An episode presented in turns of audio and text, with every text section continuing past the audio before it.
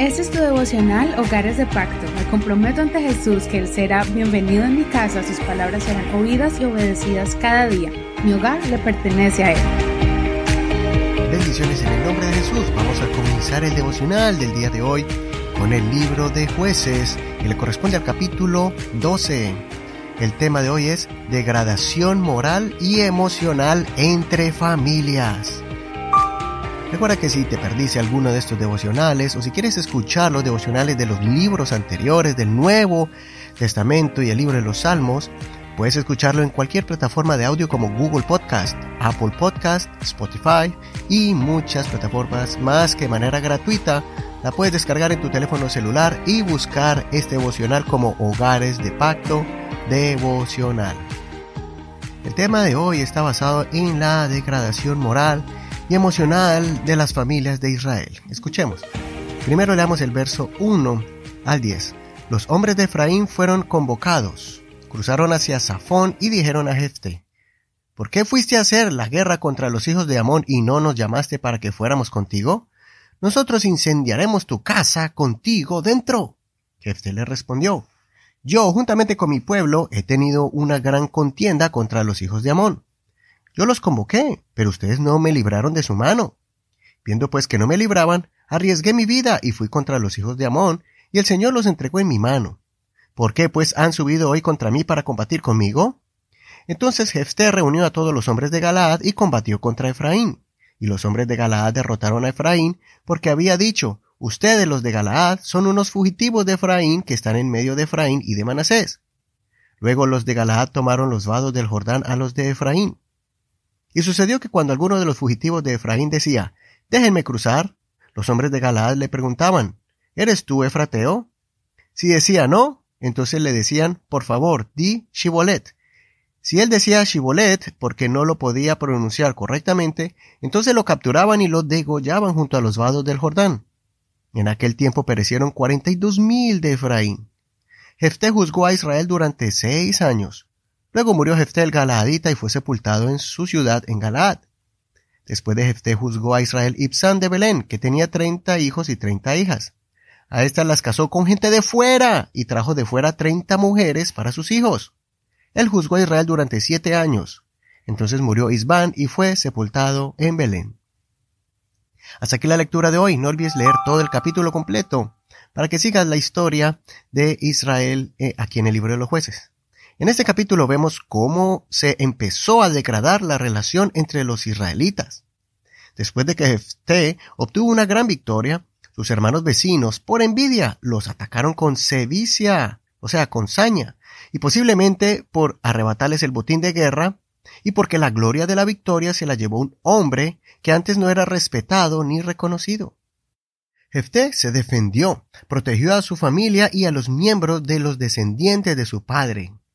Más adelante veremos que se levantó otro caudillo, Ibsán, que guiaba y protegía al pueblo, pero que hizo desviar a sus hijos e hijas del camino de Dios al casarlos con otras personas que no eran parte de su familia ni de su pueblo. La ley de Dios era clara en cuanto a las reglas de casamiento. Nadie debía casarse con personas de otros pueblos para evitar ser contaminados con prácticas paganas que inclinaran al pueblo a la idolatría. Tampoco debían mezclarse israelitas que no fueran de su propia tribu, con el propósito de evitar que sus herencias fueran traspasadas a otras tribus. Por eso debían casarse con miembros de su propia tribu.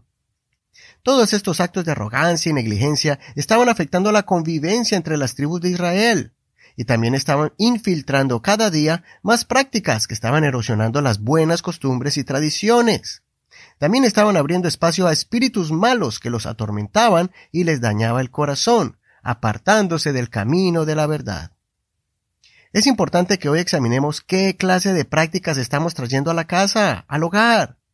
Con tantas tendencias que vemos en las redes sociales o en la televisión, estas comienzan a influenciar las vidas de la familia, de nuestros hijos, esposos y esposas. El poder y la fuerza de los de Efraín los impulsaron a hacerle daño a sus hermanos vecinos. La posición de liderazgo y esa posición económica fuerte hizo que Ibsán sentara un precedente nefasto a la juventud y a la nueva generación que se levantaron viendo el mal ejemplo de su líder, casando a sus hijos con gente extranjera. Mañana veremos cómo un gran joven líder, escogido por Dios, también cayó en este mal ejemplo de desear estar con una mujer extranjera lejos de la palabra divina de Dios. Ese líder es Sansón. Pero hoy recordemos el consejo del apóstol Pablo en Primera de Tesalonicenses capítulo 5 verso 21 y 23. Examínenlo todo, retengan lo bueno, absténgase de toda especie de mal. Que el mismo Dios de paz lo santifique por completo y que guarde irreprensible todo su ser, espíritu, alma y cuerpo para la venida de nuestro Señor Jesucristo. Versión Reina Valera contemporánea. Así que no permitas que nada se filtre a tu hogar por causa de la arrogancia, que tu posición cómoda o de eminencia no traiga conflictos y hábitos dentro del hogar que vayan en contra del consejo de Dios. Soy Eduardo Rodríguez, que el Señor te dé sabiduría y prudencia para guardar tu hogar. Y hasta aquí la reflexión del día de hoy. Espero que este mensaje te haya fortalecido y te haya dado pautas para poder guiar tu hogar y tomar las decisiones correctas. Recuerda que puedes escuchar este devocional también en la página de la red social Facebook. Puedes buscarnos allí como Hogares de Pacto Devocional. Ahí encontrarás las notas en español, en inglés y también el audio. Simplemente dale clic al título y allí te enviará directamente a nuestro podcast en la internet. Bendiciones de Dios para ti. Muchas gracias por tus oraciones y gracias por el apoyo a este ministerio para que llegue a otras familias en diferentes ciudades y países. Hasta mañana.